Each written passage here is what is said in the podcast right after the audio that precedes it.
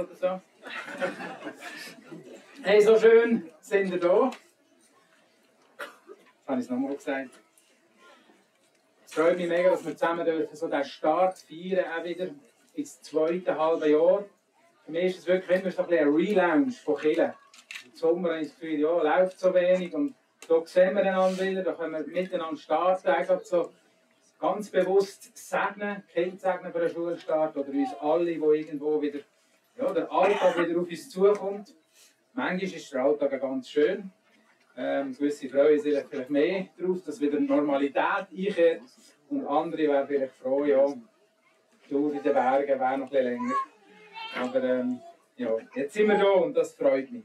Wir starten mit der neuen Predigtserie und die haben wir schon gehört, da geht es um Brücken bauen statt Mauern. Und ähm, wie wir schon, auch schon gehört haben, wir von der Region Aarau erleben etwas, das manche Generation nicht so wird erleben. Wir dürfen sehen, wie eine neue Brücke entsteht. Und ähm, so langsam wird sichtbar, wie die aussieht. Am 9. September, wenn das stimmt, meinte ich, ist eine Spur, sollte schon befahrbar sein. Und wie Celine das schon gut gesagt hat, so eine Brücke ist immer dazu da, etwas zu überwinden, was eigentlich unüberwindbar ist. Wo wir eigentlich gar nicht Zugang haben. Und eine Brücke schafft das, dass der Zugang ermöglicht wird, eben geschaffen wird.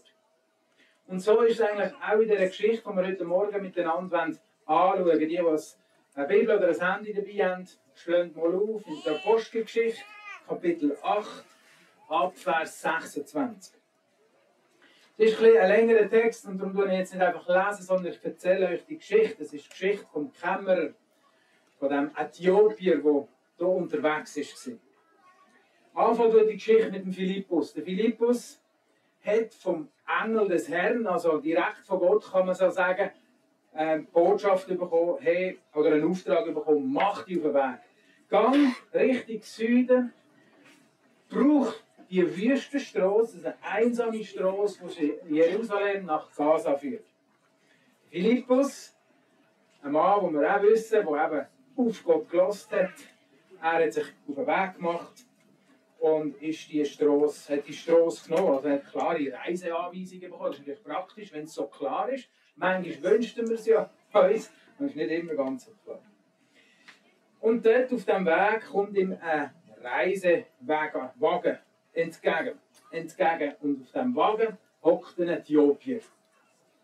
Ein Eunuch. Und es handelt sich um einen hohen Würdeträger, einen vom Königshaus, um einen Finanzminister von der äthiopischen Königin. Und der Mann, der war in Jerusalem, weil er dort wollte Gott anbeten. Und jetzt, in diesem Moment, befindet er sich eigentlich wieder auf der Rückreise heim nach Äthiopien. Und dort hockt er in seinem Wägelchen oder in seinem Wagen, wir wissen nicht genau, was das ist, aber so ein Königsangestellter ähm, im obersten Grad hat wahrscheinlich eine rechte Kutsche gehabt. Der hockt in und liest vom Jesaja, hat die Jesaja-Rolle und liest da drin. Und da redet der Heilige Geist zum Philippus und sagt ihm, gang zu diesem Wagen nebendran her. Und er macht das, geht dran und hört, wie der aus dieser Jesaja-Rolle lässt. Und fragt ihn, ja du, verstehst du eigentlich, was du lesest? Und er sagt, ja, wie kann ich das verstehen, wenn es keinen gibt, wo man es erklärt? Und so bittet der Philippus, komm, steig in mein Wägeli ein und wir fahren ein bisschen zusammen ein Stück Weg. Und der Abschnitt, wo der Äthiopier am Lesen ist, ist aus Jesaja 53 und dort steht, man hat ihn weggeführt wie ein Schaf, das geschlachtet werden soll und wie ein Lamm, das beim Scheren kein Laut von sich gibt. So kam auch über seine Lippe kein Laut der, der Klage. Er wurde erniedrigt und all seine Rechte beraubt. Niemand wird über Nachkommen von ihm berichten können, denn sein Leben auf der Erde wurde ihm genommen. Und der Äthiopier richtet sich auf Philippus und sagt, sag mir, von wem ist denn dort Rede? Redet er von sich selber oder redet er von jemand anderem? Und da nimmt der Philippus Wort und die Gelegenheit wohl und erklärt ihm die Stelle. Und sagt ihm, ja, das, da geht es um Jesus. Da geht es um das, was Jesus tut. Er ist der, der sein Leben gelassen hat auf dieser Welt. Er ist der, wo erniedrigt worden ist, wo, wo jedes Recht genommen ist, genommen oder geraubt worden ist. Da geht es um Jesus Christus und er ist gestorben und auferstanden und erlebt. Und sie werden wahrscheinlich länger über die ganze Geschichte diskutieren, denn wir haben nicht den ganzen Dialog. Und ähm, wo sie so vertieft in diesem Gespräch waren, kommen sie an einer Wasserstelle vorbei und da sagt der Äthiopier, ja, da hat es Wasser. Was hindert es mich daran, mich jetzt gerade taufen zu lassen? Und äh, er befiehlt, den Wagen anzuhalten. Die beiden gehen raus, der Philippus und der Äthiopier, er tauft ihn. Dort in der, ich weiß nicht, was es war, ein Glunkenwasser, das Becher, er ist ein bisschen größere Glunken wahrscheinlich. Er hat ihn getauft und nachher steigen sie wieder raus. Wir reden, dass der Philippus irgendwie recht zügig weggegangen ist. Wie genau das gegangen ist, ähm, das lassen wir mal ähm, im Dunst stehen. Aber er ist vom Geist des Herrn steht da, ergriffen worden und irgendwo dann niemand anders wieder auftaucht.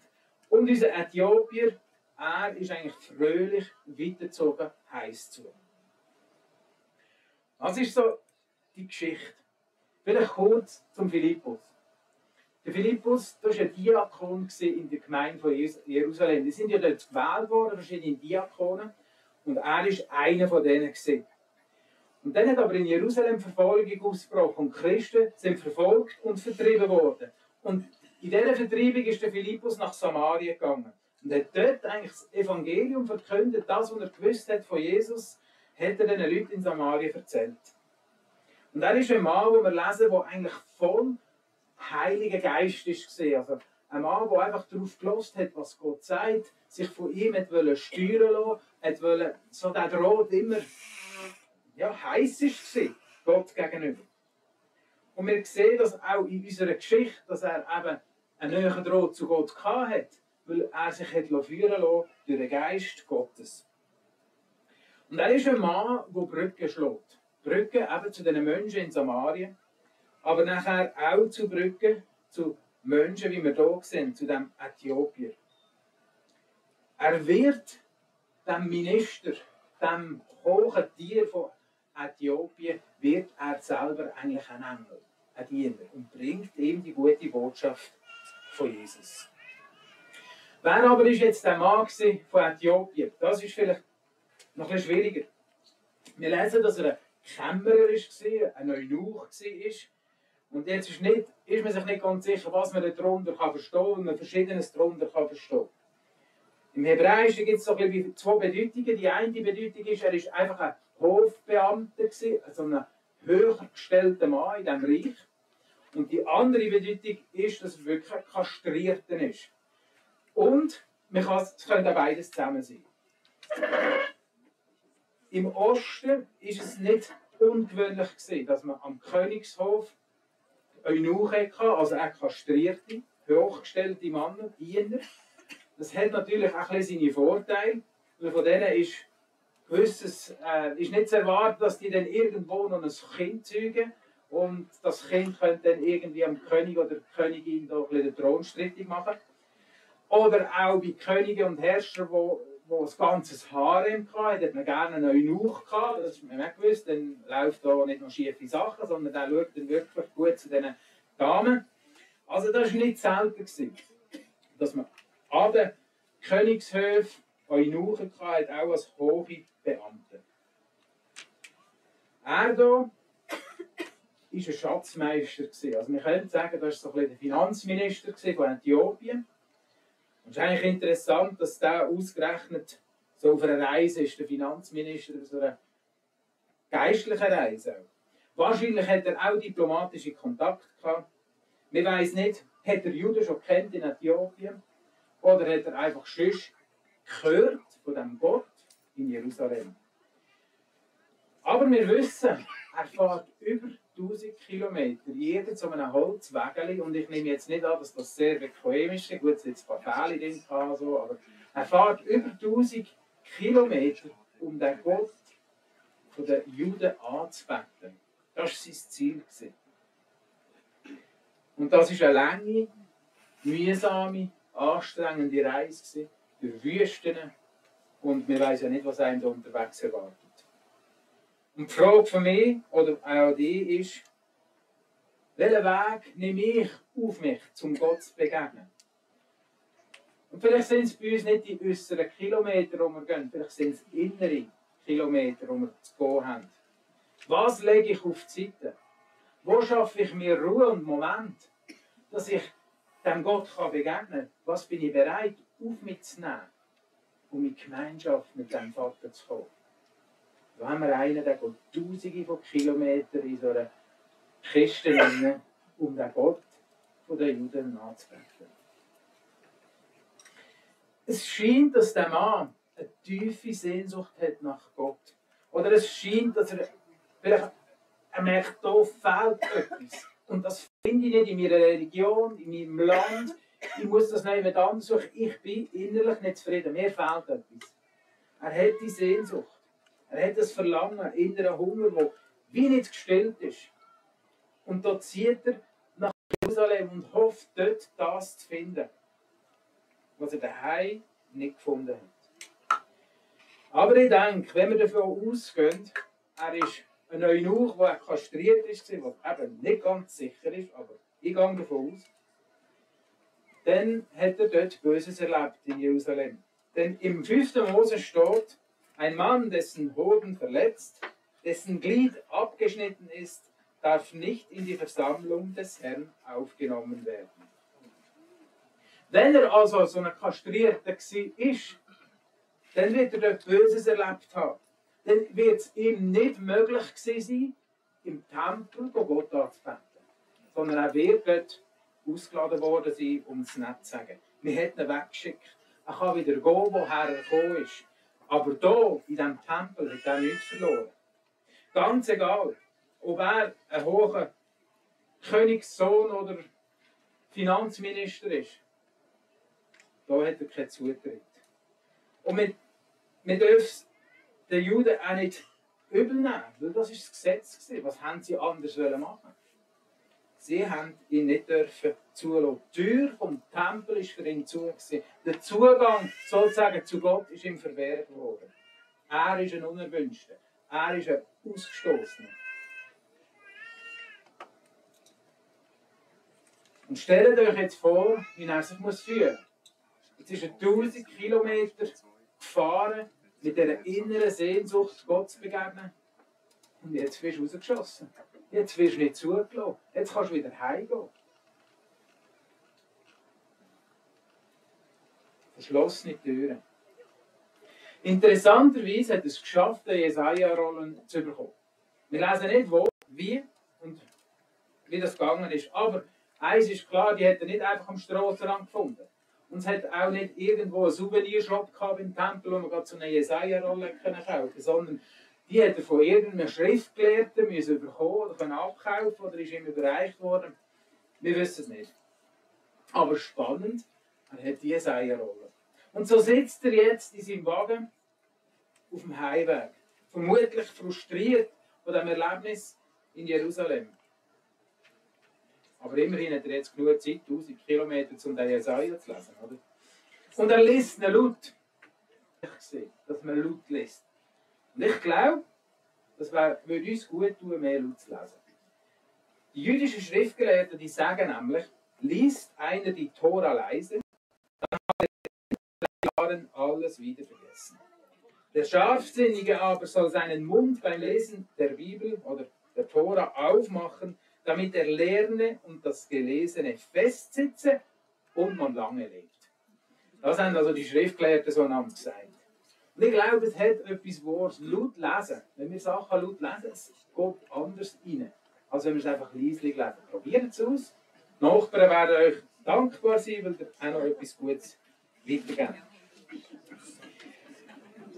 Wir lesen dann, ähm, der Heilige Geist hat zum Philippus gesagt, gang zu dem Wagen und stell dich neben den Wagen, lauf mit. Und dann hat er das gemacht, ist neben dran gegangen und hat ihn gefragt, wieso lesest du das? Und verstehst du, was du lesest? Und er hat gesagt, wie kann ich es verstehen, wenn es mir niemand erklärt? Und jetzt passiert etwas Wunderbares. Da wird eine Brücke geschlagen, die vorher unüberwindbar scheint. Der Äthiopier ladet ihn ein und sagt, komm ins mein Wägeli und jetzt reden wir zusammen mal über den Jesaja.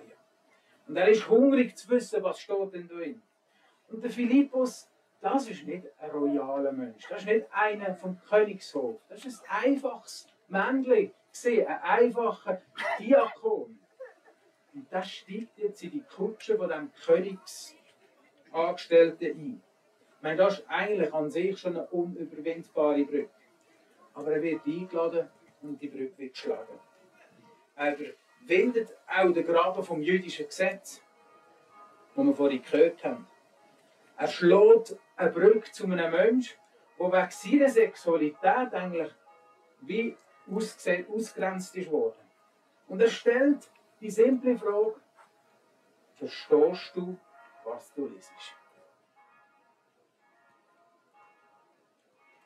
Und der Eunuch sagt, ja eben, wie soll ich verstehen? Und ich finde, man spürt doch ein den Frust raus. Wie soll ich verstehen, wenn es keinen gibt, wo man es erklärt? Und den ganzen Weg bin ich gegangen, um diesen Gott anzubeten. Und dann bin ich nicht einmal in den Tempel hineingelaufen.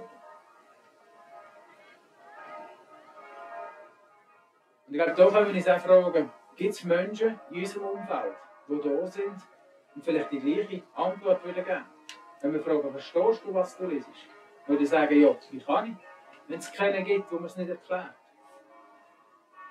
Vielleicht hast du Zeit, dir zu überlegen, in der nächsten Zeit, wo hat es Menschen in meinem Umfeld, wo ich vielleicht mal eine Erklärung abgeben könnte.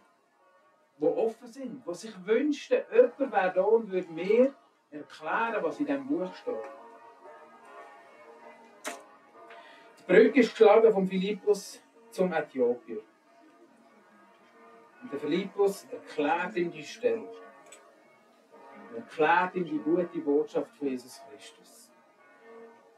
Und jetzt sehen wir eigentlich, wieso der Geist Gottes der Philippus auf den Weg geschickt hat, was er da schon geplant hat. Und der Äthiopier nach dem Gespräch sagt, jetzt habe ich es gecheckt jetzt habe ich es begriffen, jetzt ich lasse mich taufen. Und es spricht nichts dagegen, dass jetzt die Taufe passiert. Und ich freue mich, dass wir das heute auch machen können. Mit zwei jungen Damen, die sich taufen lassen. Ich freue mich drauf.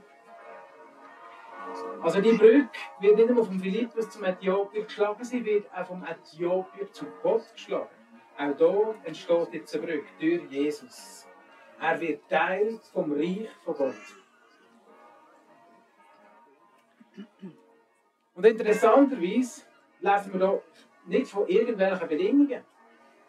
Also, der Äthiopier, also der hat jetzt nicht noch zuerst müssen einen Taufkurs besuchen, damit sie können nachher die Taufe durchführen Der Äthiopier hat keinen Jüngerschaftskurs besucht vorher.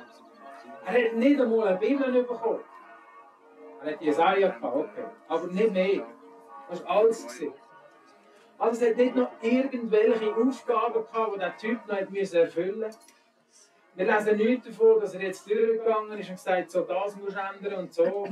Oder meine, uh, deine Sexualität, dann können wir schauen, dass wir das wieder normal machen können oder irgendetwas. Nichts von dem. Hat er gesagt, was hindert es mich? Also, da ist Wasser, wir machen es. Es hat nicht einmal eine Gemeinschaft gegeben, die er nachher dazugehört hat. Also wir hätten nicht mal können sagen, so, jetzt bist du auf, jetzt schauen, dass du in eine gute Kirche kommst, wo du kannst wachsen kannst. Er hat keine Kirche gehabt in Das war allein. Wir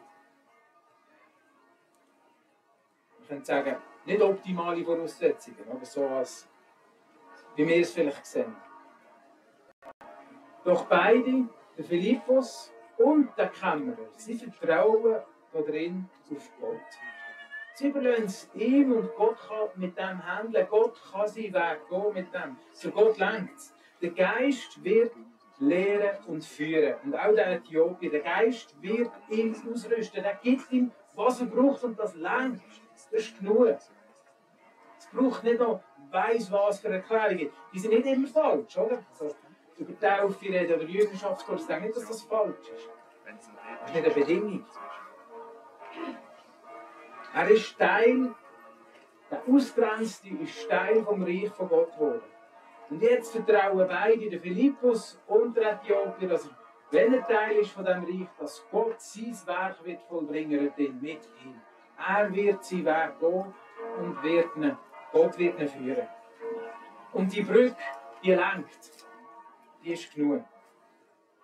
Der Geist Gottes wird das angefangene Werk vollenden.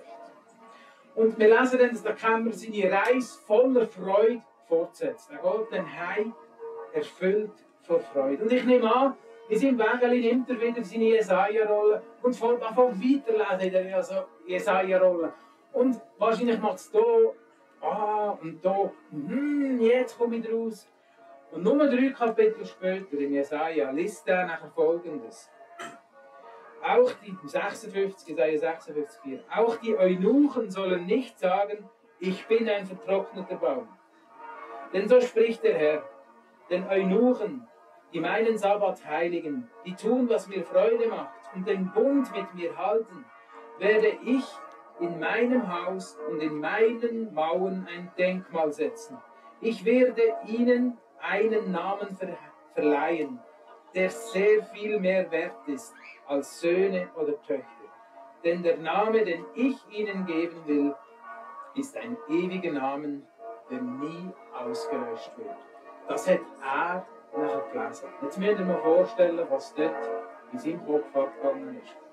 Nach dieser Taufe, wo er merkt, wow, der Gott, der stellt sich zu mir, der, wo sie nicht in den Tempel hineingelassen haben, der, wo sie rausgeschossen haben. Gott sagt, ich werde nicht ein vertrockneter Baum sein. Was für eine Ermutigung.